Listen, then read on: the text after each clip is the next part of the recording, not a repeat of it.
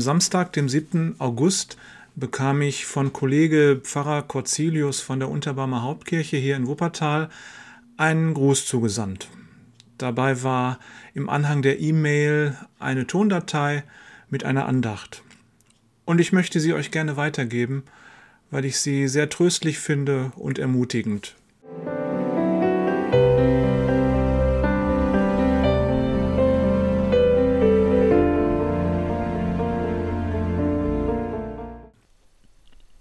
An diesem Samstagabend ein ganz herzlicher Wochenendgruß an euch alle und eine ganz kurze Besinnung zu einem Bibelwort aus dem zweiten Korintherbrief Kapitel 6 Vers 2 wo der Apostel Paulus geschrieben hat, siehe, jetzt ist die Zeit der Gnade und siehe, jetzt ist der Tag des Heils.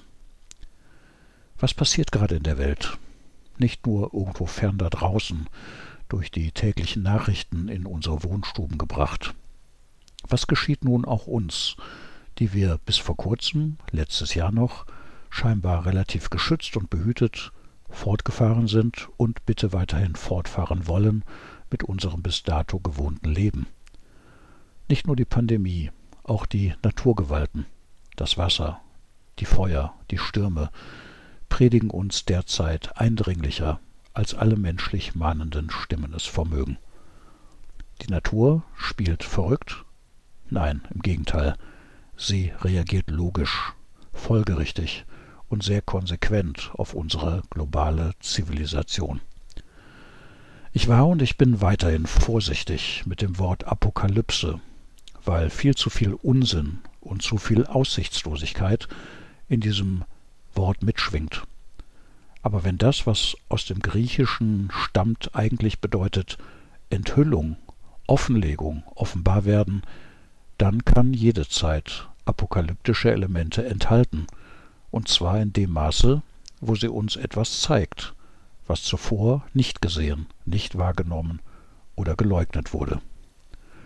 Und dann bekommt ein weiterer griechischer Begriff existenzielle Bedeutung, das Wort Kairos, das im Unterschied zu Kronos nicht die fließende Zeit meint, sondern die besondere Zeit, den besonderen Zeitpunkt, das Zeitfenster, in dem Entscheidungen fallen und Weichenstellungen passieren. Gnade und Heil diese beiden frommen Worte können dabei auch ganz unreligiös übersetzt werden. Mit der Erfahrung, dass wir eben nicht zwingend, nicht erbarmungslos und nicht zwangsläufig zum Unheil verdammt sind.